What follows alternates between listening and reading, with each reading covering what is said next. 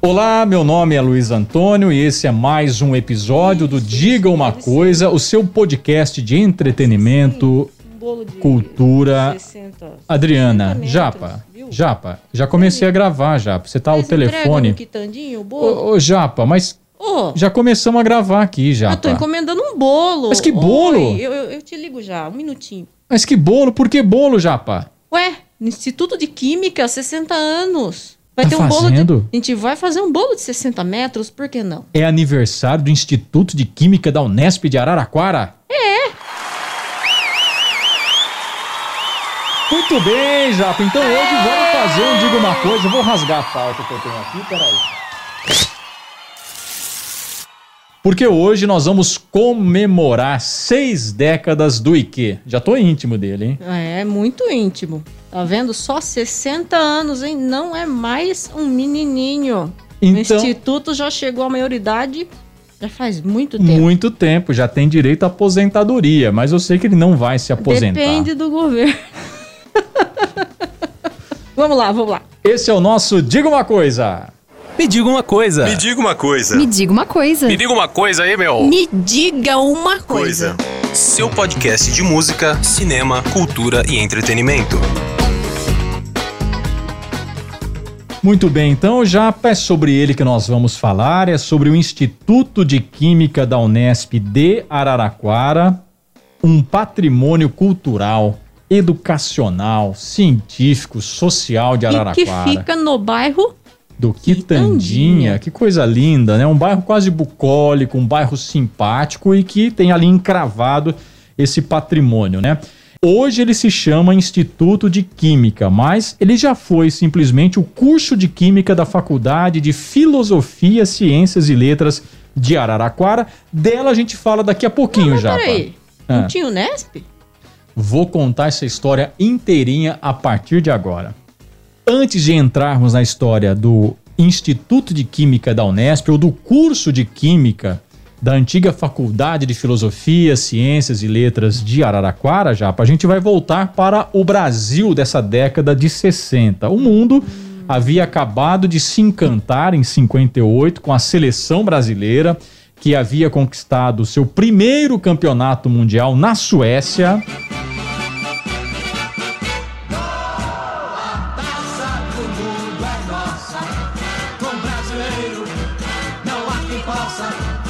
Uma seleção que tinha Zagallo, Garrincha e um jovem nascido em Três Corações que havia simplesmente deixado o mundo boquiaberto com a genialidade e se tornaria anos depois o atleta do século, Japa. Dono de pernas maravilhosas para o futebol. Exatamente, Pelé, o nosso rei Pelé, que naquele momento se preparava junto com a seleção para disputar o Mundial de 62, em que a seleção ganharia novamente mais um título mundial, o bicampeonato mundial. lateral. Cobrado para. Cruzou para Pelé. Cabeceou. Gol!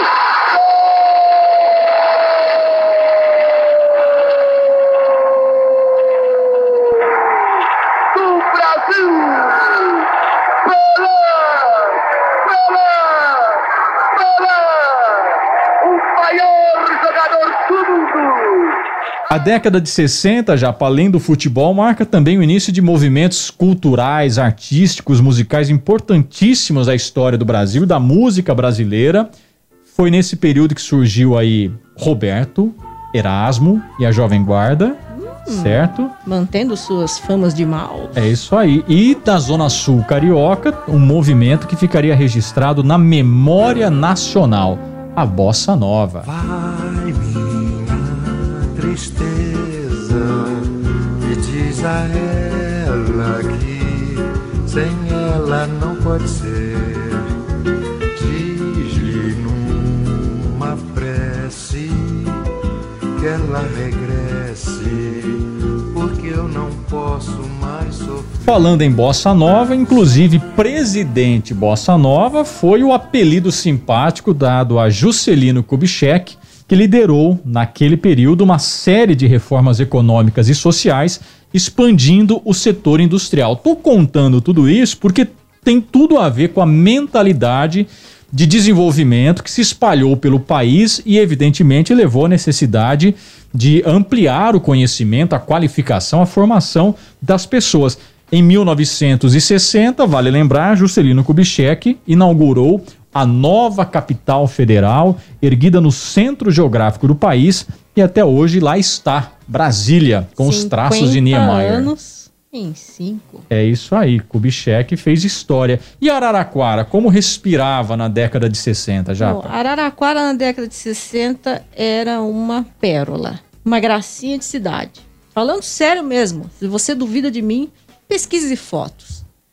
O prefeito daqui era o Benedito de Oliveira. Hum, Quem tá ouvindo vai falar assim: Ah, quem é esse cara?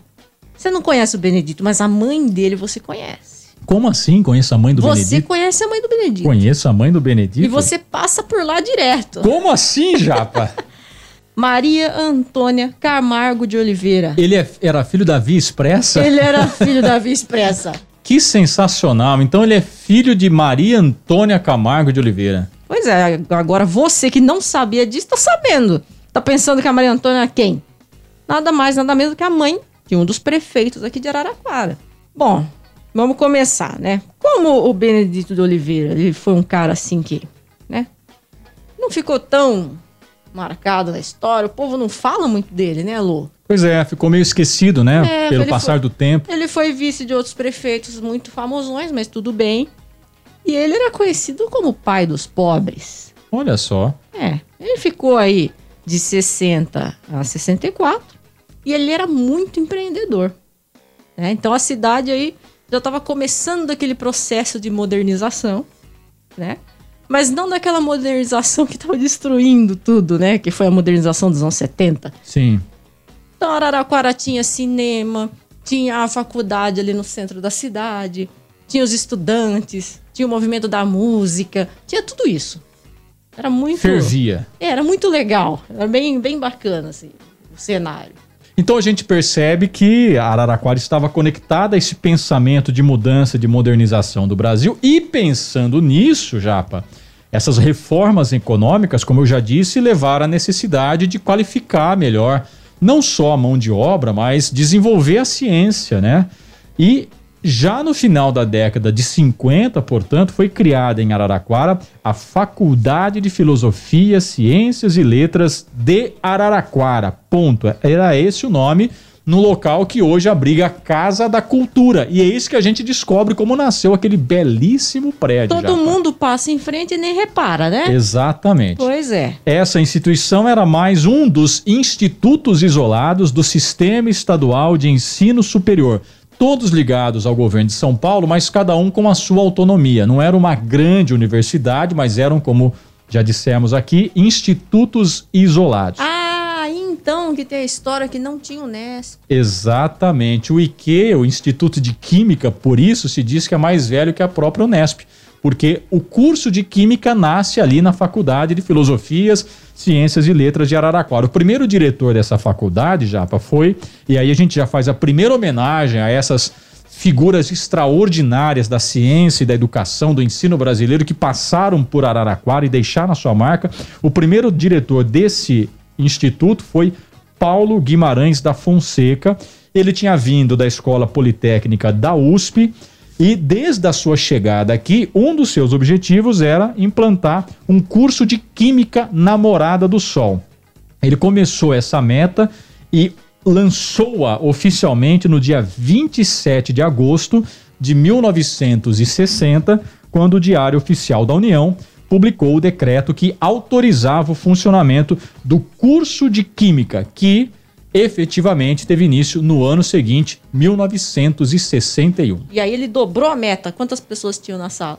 Vamos lá, a primeira turma, é claro, né? O curso tinha acabado de começar, tava É, todo não, mundo era uma super novidade, né? meio assustado. O que, que é isso? Um curso de química? Nós vamos tacar fogo lá no centro de Araraquara, vamos É. explodir tudo. O primeiro ah, time de alunos, o corpo discente da faculdade do curso de química, de química teve sete estudantes. Uma Esse- turma bastante esses pequena. sete estudantes, Hum. provavelmente sete nerds, que eu parabenizo nesse momento, porque, olha, para estudar química tem que ser muito nerd. lá nos anos 60 ter essa audácia, né? Inclusive, Japa, desses sete estudantes, três se tornariam depois professores do IQ. Já vou prestar homenagem a mais alguns aqui. A Erovaldo Delacqua, Cecília Laluce e Joaquim Teodoro de Souza Campos são da primeira turma do curso de Química de Araraquara e depois virariam professores do IQ. Olha que legal. Nada mais justo. Nada mais justo, com certeza. Então, o, então o objetivo era desenvolver a ciência, qualificar a indústria numa região preponderantemente agrícola naquele momento, e isso ainda, essa marca eh, seria mantida, não é? E formar professores, gente qualificada para levar esse conhecimento para a escola. Veja só que meta bonita. Houve também dificuldade já, além de encontrar aluno, de encontrar professor para levar adiante esse projeto. E um nome já se destaca nesse período, além do já citado Paulo Guimarães da Fonseca, que era é, o diretor da unidade, né?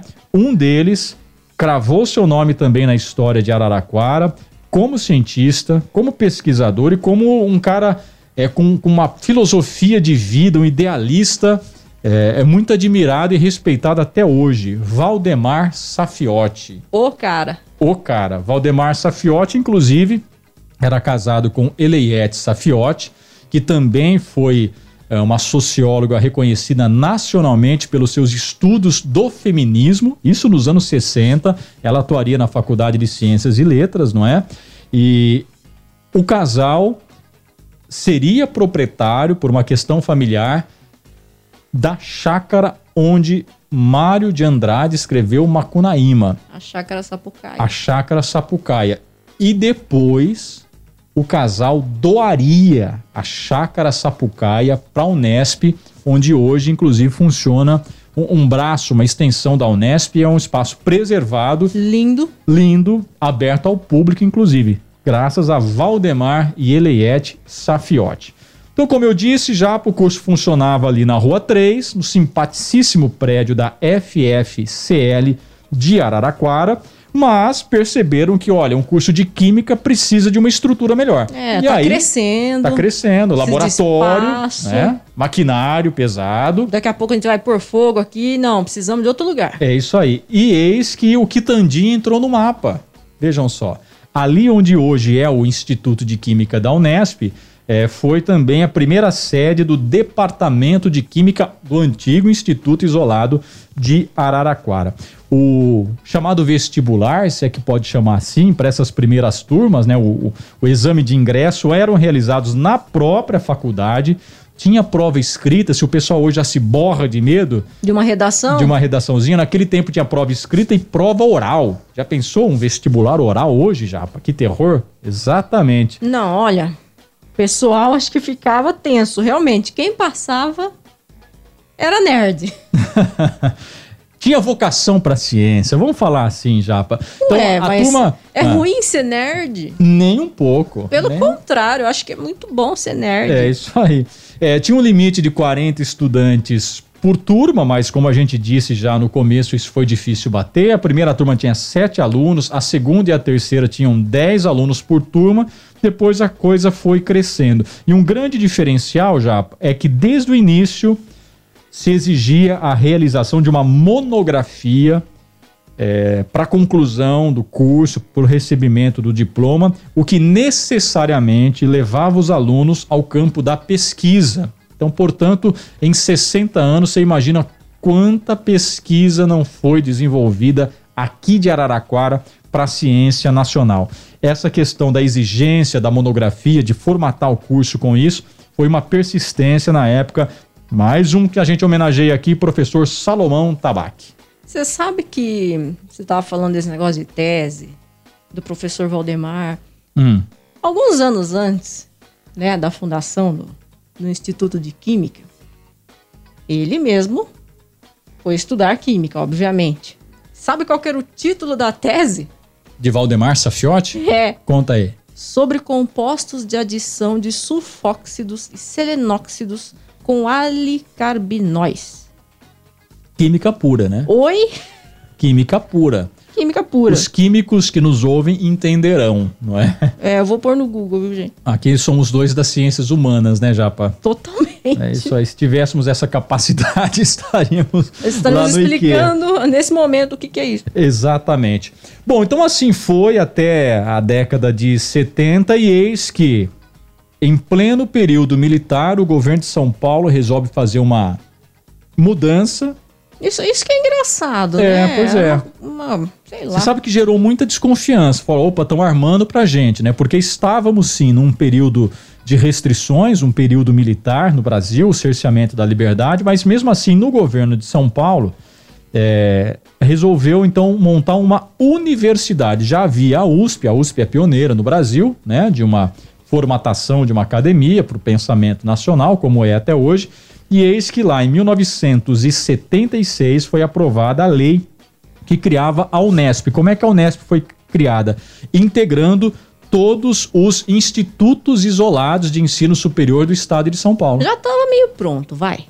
Sim, já estava tudo funcionando, né? E aí houve uma, uma luta dos professores e novamente Valdemar Safiotti vira um protagonista porque ele funda nessa época a ADUNESP, que é a Associação dos Docentes da Unesp, justamente para que os pesquisadores, os professores tivessem vez e voz, representatividade para manter as coisas tais como elas eram, no sentido de preservar a ciência dessa mentalidade política que predominava no país. Então a Unesp é criada em 1976, portanto tem aí vai caminhar para os 50 anos ainda, né? Tá no meio do caminho entre os 40 e os 50, 45 anos, mas o curso de química já existia antes. Então o curso de química é mais velho do que a Unesp. E aí, o resto a gente já conhece, né? A faculdade deixa o centro de Araraquara, ah, ciências e Precisou letras. de um local maior também. Exatamente, né? Não, já não comportava mais aquilo. Faculdade de Ciências e Letras é, são transferidas lá para o campus da Unesp, né? Já às margens da rodovia. E o Instituto de Química fica ali no bairro do Quitandinha, onde já funcionava o departamento de Química. Depois também, né, se soma a esses institutos, você tem o curso de odontologia, tradicionalíssimo também, com muita tradição, e o, o- o curso de farmácia, né, na Faculdade de Ciências Farmacêuticas, que são aí é, os, os carros-chefe da Unesp em Araraquara. Já, a gente contou sete alunos na primeira turma, ao todo hoje é, passam de 2 mil, tem cerca de 2 mil alunos que já passaram pelo Instituto de Química da Unesp De todos os lugares. de todos os lugares. Nós contamos aqui, fizemos uma pesquisa, levantamos, são é, pelo menos 300 municípios brasileiros que mandaram gente estudar para Araraquara. 300 municípios é, em pelo menos 10 estados brasileiros. É muita gente passando por aqui, escrevendo a sua história em Araraquara. Nos 60 anos do IQ, Japa, a gente precisa só reforçar que hoje não é mais apenas o curso de Química, ele já é bacharelado em Química e licenciatura em Química. Ele também tem o bacharelado em Química Tecnológica e Engenharia Química. Além disso, não é mais apenas um curso de graduação, ali também tem pós-graduação, tem mestres e doutores sendo formados e preparados todos os anos a partir dessa estrutura, a partir de Araraquara. Uau, Você conhece? eu não sabia. Sim, hoje tem mestrado, Caramba! doutorado, não só hoje há algum tempo, né? Mestrado e doutorado. E aí é pesquisa pura, né? Daqui de Araraquara surgem pesquisas que eh, se desenvolvem mundo afora a partir né, da estrutura montada aqui em Araraquara. Então hoje é uma homenagem, mas é um convite também para a cidade de Araraquara, para a região de Araraquara, conhecer um pouco mais sobre esse patrimônio científico, cultural e social. Inclusive, você quer uma dica legal, Japa? Desde Eu quero. 1989 existe aqui o Centro de Ciências de Araraquara. É um espaço de formação, de geração de conhecimento e de divulgação científica aberto à comunidade, aberto à visitação de escolas. Agora na pandemia não, né? Só virtualmente, mas ele eh, tem uma estrutura para isso, vinculado não só ao Instituto de Química, mas também filiado ao Instituto Brasileiro de Museus. Então é um museu da ciência em Araraquara que funciona, sabe onde? Lá na Avenida Doutor Bernardino de Almeida, no Jardim Santa Lúcia. Dica: quando acabar, passar a pandemia, e a gente, se Deus quiser, está perto disso, não é? Vá lá. Vamos visitar o Centro de Ciências de Araraquara, mantido desde 1989 pelo Instituto de Química. É, tem muita gente que não sabe que esse local existe. Pode marcar visita com um grupinho de estudos, pode levar galerinha da escola. Porque ciência é sempre bom. Opa! Opa! Telefone tá tocando aí, Opa, Japa? opa, opa. Alô? O bolo ficou pronto. Sim, é sobre o bolo. Vamos lá, Luiz. Tô Eba! indo buscar, tô indo buscar. Obrigada. 60 anos do Instituto de Química.